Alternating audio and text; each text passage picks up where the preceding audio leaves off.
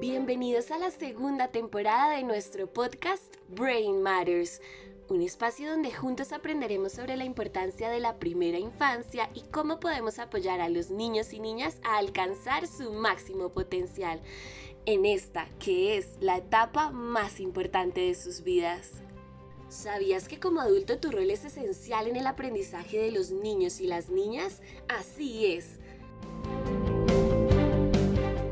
Hoy nuestro invitado especial, Jesús Guillén, miembro de la Cátedra de Neuroeducación UB The First, profesor de posgrado y máster en neuroeducación, autor del libro Neuroeducación en el aula de la teoría a la práctica y coautor de Neuromitos en Educación, el aprendizaje desde la neurociencia, nos dará respuesta a esta gran pregunta.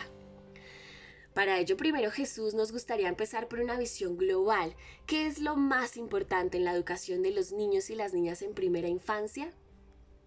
especialmente en los tiempos actuales. Lo debatiremos luego, en ¿eh? los tiempos actuales, si quieres, eh, post pandemia o incluso en, plena ah, pandemia. Y antes de nada, en este eh, periodo introductorio, me gustaría hacerte una pregunta. Sí, ¿cómo te sientes?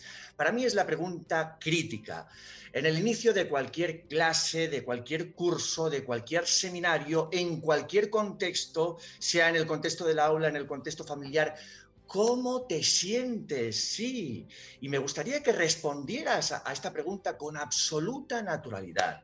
Esta pregunta la plantea el investigador de Yale, Mark Brackett, en este libro muy interesante sobre educación emocional. Fíjate qué título, tan provocativo, Permiso para sentir. Mark Brackett fue eh, un niño que sufrió abusos de todo tipo y que, bueno, es una historia de resiliencia maravillosa, acabó convirtiéndose con el paso del tiempo, en un investigador de los más importantes de todo el mundo sobre inteligencia emocional, sobre educación emocional.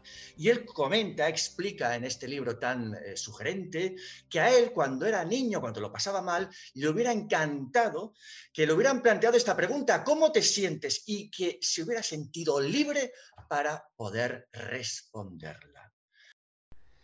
Muy importante todo lo que nos cuentas, Jesús. Ahora bien, ¿qué tan relevantes son las emociones en el aprendizaje y la educación de los niños y las niñas? ¿Y qué nos ha confirmado la pandemia? ¿Qué nos ha confirmado estos tiempos de COVID-19? Bueno, nos ha confirmado muchas cosas, pero en mi opinión, algunas que vale la pena realmente reseñar. Los seres humanos somos tremendamente flexibles, resilientes y sociales. Flexibles porque tenemos una capacidad de adaptación a lo novedoso enorme. Resilientes porque somos capaces de soportar la frustración, pero también de salir reforzados de estas situaciones de adversidad. Y sociales, nos lo ha confirmado la pandemia, pero no solo eso.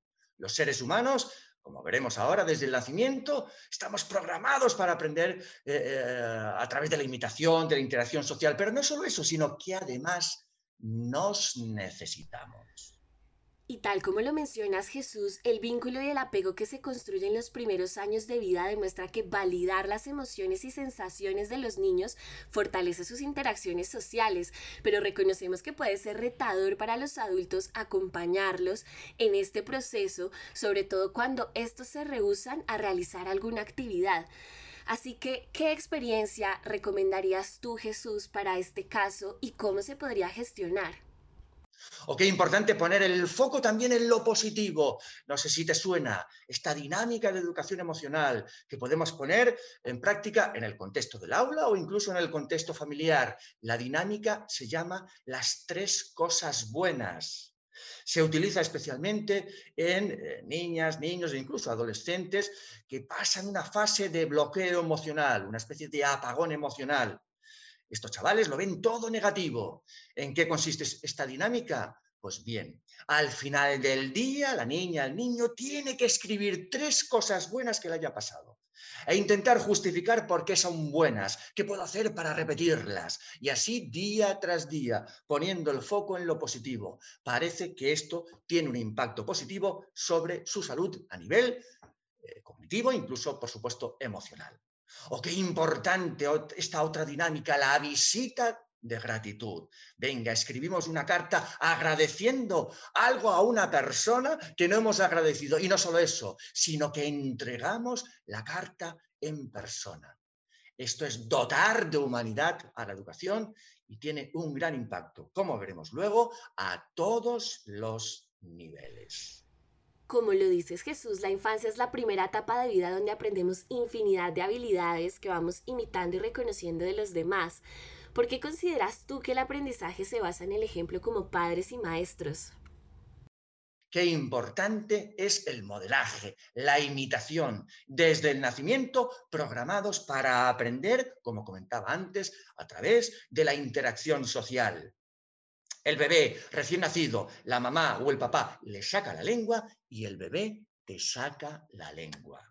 ¡Wow! Dichosas neuronas espejo. Seguramente suenan.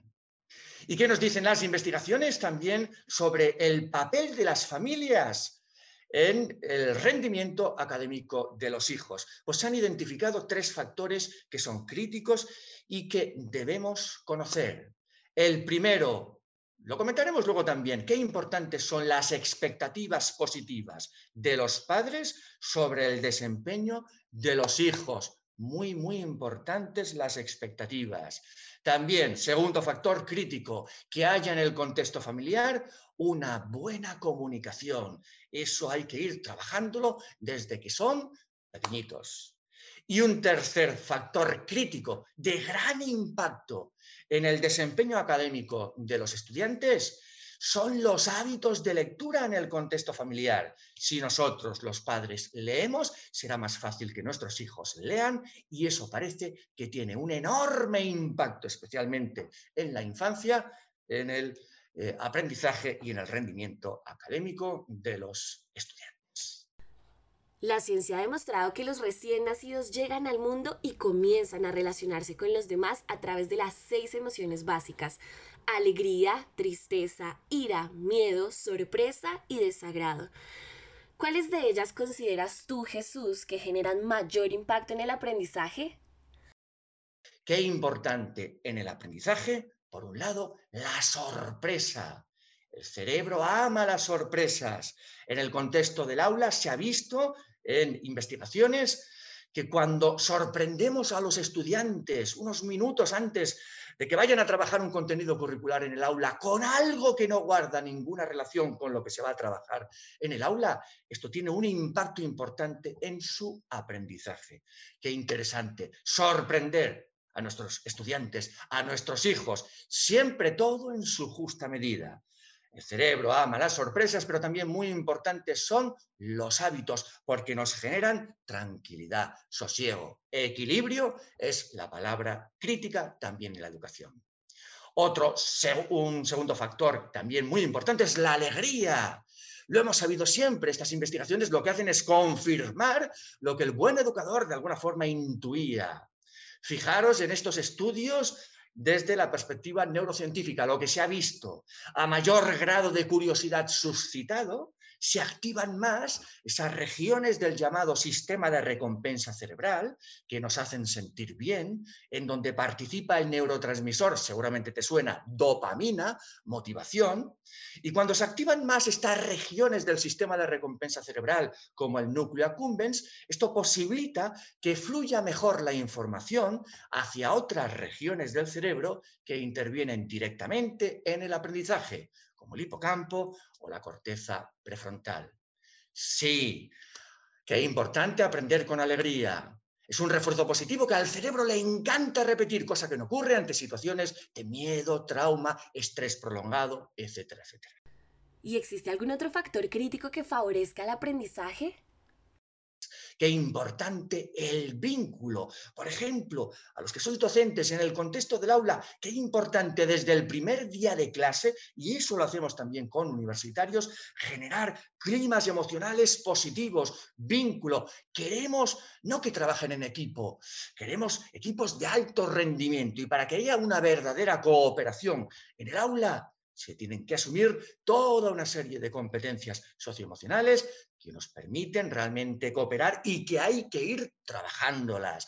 La empatía, eh, la aceptación de la opinión discrepante, el respeto, la solidaridad, etcétera, etcétera. Y se ha visto que es muy importante trabajar todas estas cuestiones desde que son pequeñitos. Muy interesante lo que nos cuentas y crees que es posible listar algunas categorías que deberíamos tener en cuenta en la educación y la crianza para buscar el desarrollo cognitivo de los niños? Pues bien, se ha investigado y se han visto cuestiones que son relevantes. Algunas ya la hemos comentado. Por ejemplo, es importante en el aprendizaje asumir con naturalidad los errores, que vean nuestros hijos, nuestro alumnado, también que nosotros nos equivocamos y lo asumimos con naturalidad. Priorizar el proceso de aprendizaje por encima del resultado. Esto nos lleva a la evaluación. Evaluar no es calificar. La evaluación está directamente ligada al aprendizaje. Hay que dar más importancia al proceso formativo.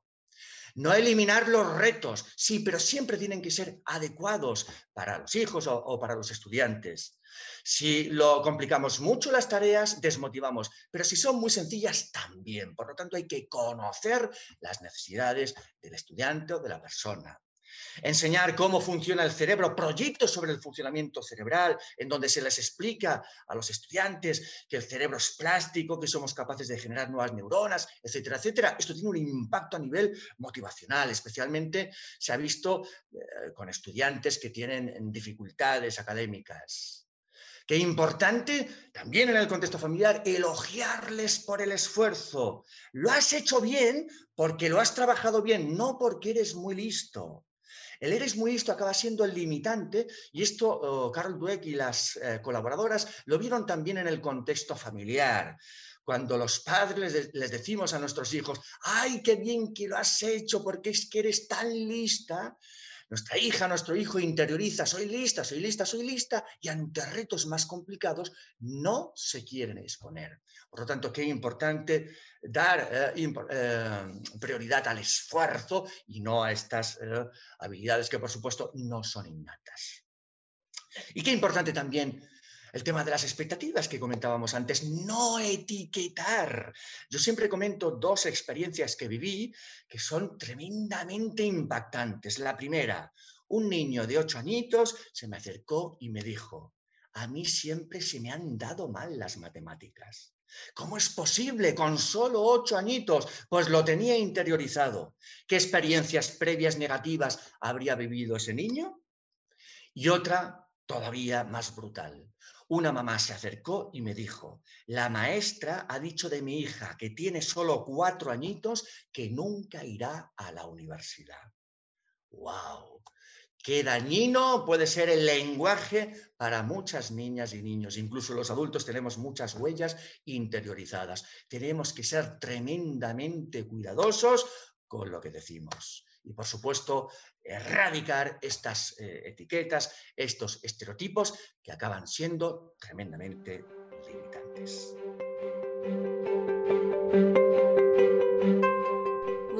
Gracias Jesús por haber sido parte de este primer episodio de la segunda temporada de nuestro podcast Brain Matters y por supuesto por compartirnos tus conocimientos que seguro les serán de muchísima ayuda a nuestros oyentes en la crianza y educación de los niños y las niñas.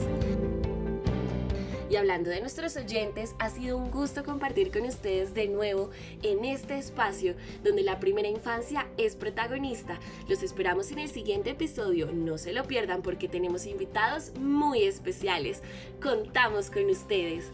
Esto es Brain Matters, tejiendo mentes, construyendo realidades.